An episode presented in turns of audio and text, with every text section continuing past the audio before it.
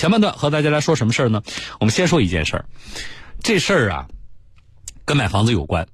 我们最近呢接听的在房产交易过程当中出现的纠纷比较多啊，然后呢处理下来呢有一个非常深的感受是什么呢？就是解决起来特别的不容易啊。不管房子这个东西，不管对买还是卖，呃，双方来说都是一个大宗商品啊，所以出现纠纷的时候解决很难。而接下来这件事情呢，应该说很不容易啊，在我们介入之后有了一个让我都很意外的。解决的结果啊，是这样的：我们先是接到南京叫中粮祥云悦广场的业主跟我们反映，说他们呢花了近百万购买的房子，可是拿到手之后呢却住不起来啊，就没法住啊？为什么？那么我们记者介入了调查，我们先来听前期的调查，回顾一下这件事情。中粮祥云悦广场位于南京市江宁区彭山路。二零一八年，开发商推出了多套公寓，宣称大学城旁、地铁口四米八全能公寓，中粮地产品质保障。在看到宣传后，南京市民郑女士和家人来到了售楼处参观了样板间。他当时讲就是酒店式公寓，我们看了样板间呢，就是上下两层。他跟我们讲是双药池、双卫生间，就是精装修对外卖。随后，郑女士出示了当初手机所拍摄的样板间视频。画面显示，房间里不仅有床铺、独立卫生间，还有厨房、操作台，看上去就是一套独立公寓。这样的公寓让郑女士一家很满意。于是，二零一八年六月份，她和中粮祥云置业南京有限公司签订了购房合同，支付了一百万元，购得一套四十一平方的房产。就是签合同的时候，你当时看的是公寓还是那个办公啊？当时没有啊，空白。为什么是空白呢？他说这个东西要我们要打印，不能手写，然后到背嗯嗯监控机器备案，所以我们当时就听他了。兄弟，你放心，我们都会按这个政策去办，那我们就相信他了。你这个是国企。出于对开发商的信任，郑女士也没多想，便在合同上签了字。可是前几天开发商通知收房的时候，郑女士才发现不对劲儿。当翻出购房合同后，才发现开发商后来给她的合同中“商品房规划用途”一栏竟然变成了办公。点了以后，回头来到了这个售楼处一看，它上面贴了一个通知，就是说这栋房子是办公用房。那我们老百姓，我们也不做生意，我们买什么办公房呢？郑女士发现和自己有同样遭遇的还有一百多位业主。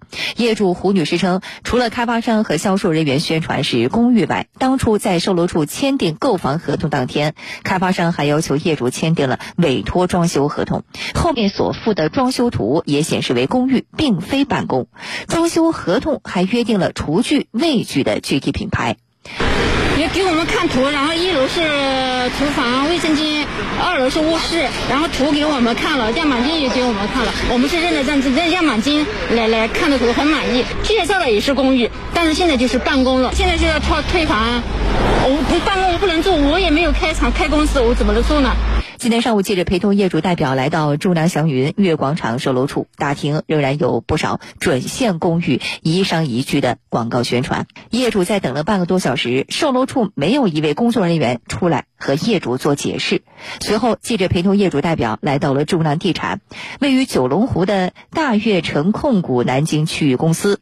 经过一番周折，业主终于见到了销售部负责人邓总监。然而，针对业主提出的公寓为何变成了办公房，开发商误导业主等问题，这位邓经理不愿做出解释。当着各部门的面也都讲了，而且各位也都写了这个诉求的这个申请了，就是在十月三十一号之前明确给到各位解决方案，而不是给是只是给个回复，是给到解决方案。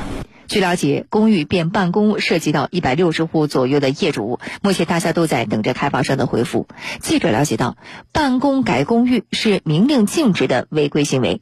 二零一七年三月，南京市规划局、国土资源局、住房保障和房产局联合发布了关于加强商业办公等非住宅类建筑项目管理的通知，其中规定，商业办公类非住宅类建筑其室内建筑功能，除土地出让合同约定可配建酒店式公寓。外，其余一律不得标注酒店式公寓功能。房地产开发企业在销售商业办公等非住宅类建筑前，应向购房人明示房屋的规划用途。目前，江宁区房产、自然资源和规划等多部门已经介入此事，此事后续我们也将继续关注。好了啊，报道里大家听到了，说十月三十一号给答复，对吧？那么我们现在要答复，来，我来连线调查的记者，跟大家来说最新的进展啊。来连线的是介入调查的江苏广电总台城市频道零距离的记者吴传勇，传勇你好，小东老师你好，呃，传勇。这十月已经过了，那么说好的十月底给答复给了吗？呃，是的，那个我们是呃十月三十号又来到这个售楼处，嗯，中粮祥云的售楼处，然后又见到了那个销售的一个副总监郑总监，嗯，就是刚才采访里那个说话的那个姓邓的那位经理是吧？对的，对的，嗯，然后呢，针对记者采访呢，这位邓总监呢，他显得很不耐烦，哦，也不是十分的友好，哦，然后我们就问他这个。咱们给业主什么样的一个答复呢？嗯，他们呢就是不去正面回答这样的问题。他说我们已经按照政府的要求，在信访局，江宁信访局，嗯，已经给业主已经回复了。嗯，这个至于什么样的回复，他一概不提。然后呢，他说我也没有必要告诉你们记者。嗯，然后不是呃十分的友好。嗯，我就不理解，就这这种不友好的心理是什么？啊，就是因为呃，传勇也是老记者了。我们其实经常出去采访的时候，我们就会遇到这种就是被监督对象，啊，然后呢，他的这种不配合、不友好。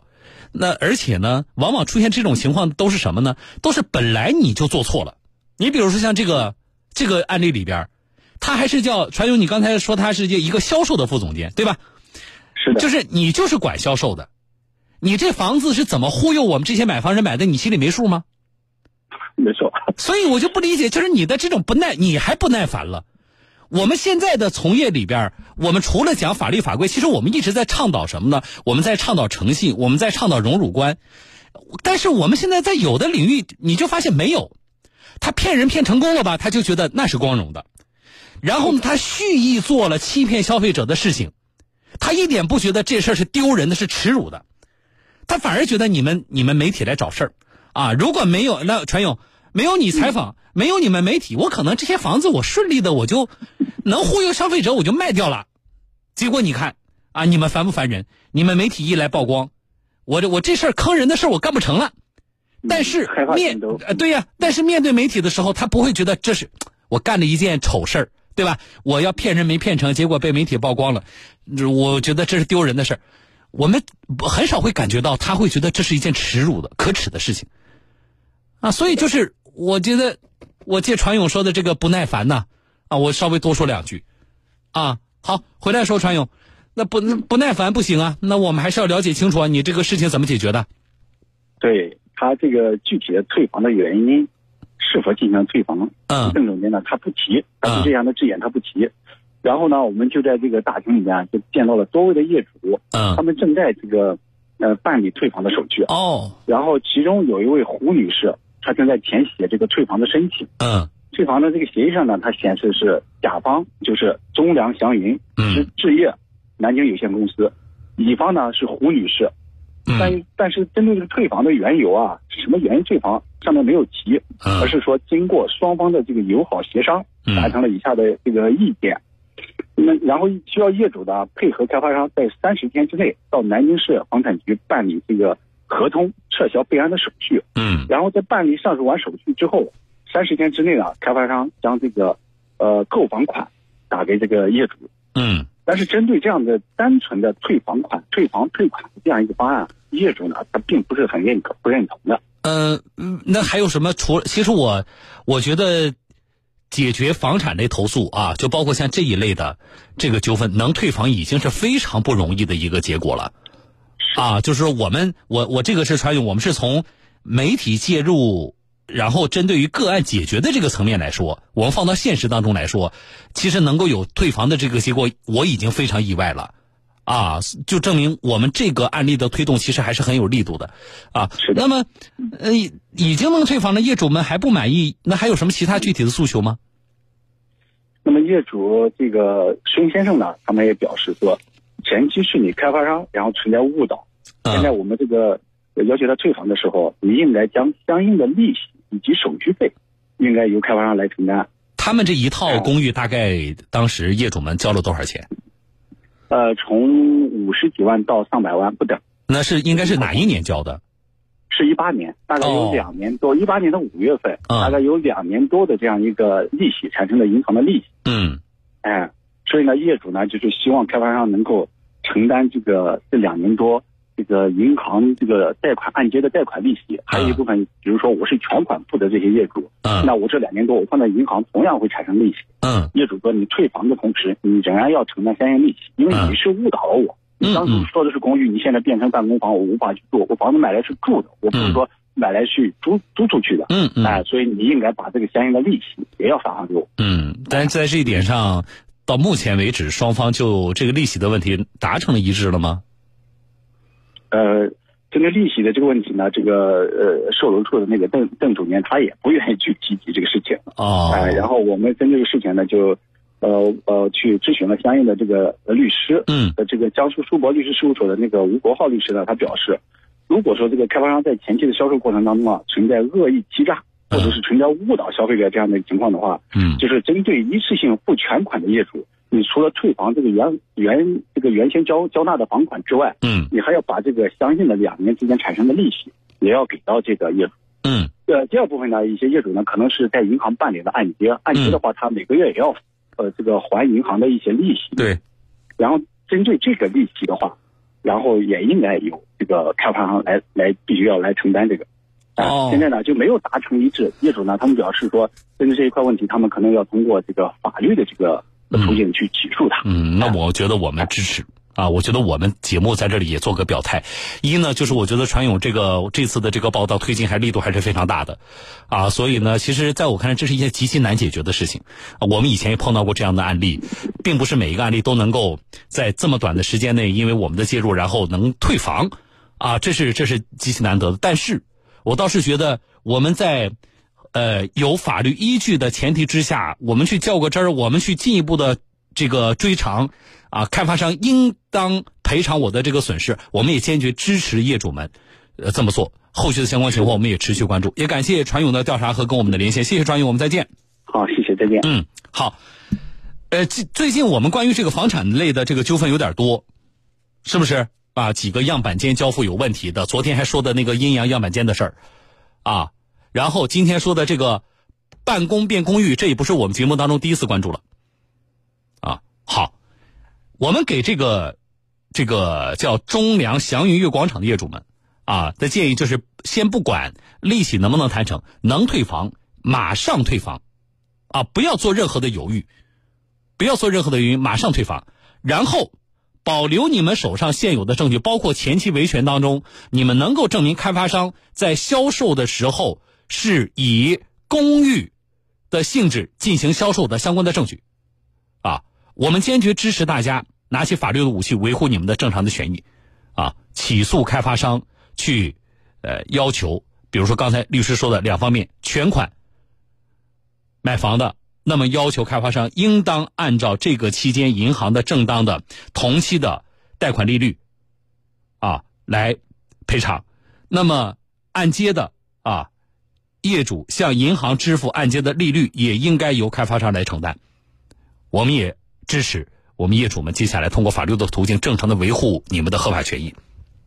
那么除此之外，啊，这个事情我们持续的关注，我们也正式的再次的曝光啊，南京中粮祥云悦广场在销售过程当中存在涉嫌故意欺骗消费者啊，虚假宣传的涉嫌虚假宣传的这方面的情况啊。那么这些房子退了，他接下来还是要卖啊。啊，会不会故技重施啊？所以呢，我们要广而告之，提醒在听节目的我们的听众朋友，啊，你说你我就想小东，我就想投资一个办公用房，没有问题。那但是前提是什么呢？我们把相关情况了解清楚，啊，这是一方面。另外一方面呢，从目前记者的报道里边啊，江宁区的相关部门的介入，我觉得推进这件事情还是有利的。但同时，啊，我觉得有一方面信息我们是没有了解到的，就是。针对于这个叫中粮祥云悦广场啊，他们在销售过程当中存在的问题，除了我觉得退房也好，支付利息也好，这是正当的维护我们消费者的权益。但是对于监管部门来说，啊，这个楼盘在销售过程当中，这些行为是否构成违规？啊，我们对于房屋销售，啊，包括宣传，是有着明确的规定的。那么，如果违规，怎么办？啊，我们除了维护业主的合法权益，我们也希望针对于在销售环节出现的这些违规的行为，啊，这些误导给业主造成财产损失的行为，除了媒体曝光，是不是也应该有啊主管部门介入？依法依规的进行处理。每一次说到这样的事情，大家都觉得很生气。啊，你卖房子，你不知道你是办公用房吗？你故意把它包装成啊这个公寓，这个心理啊，有没有点昨天咱们说的？昨天说那个阴阳样板间的事儿，我就跟大家说过。后来很多的听众朋友给我发微信，我说开发商呢，可能有一种什么心理呢？就是我房子都已经建了。我房子都已经卖了，你还能让我退了不成？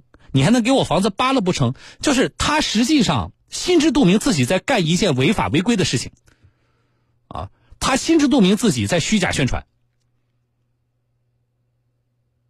但是他的心里就是房子不同于其他的商品或大宗商品，啊，它是一个有特殊性质的大宗商品，只要我能够。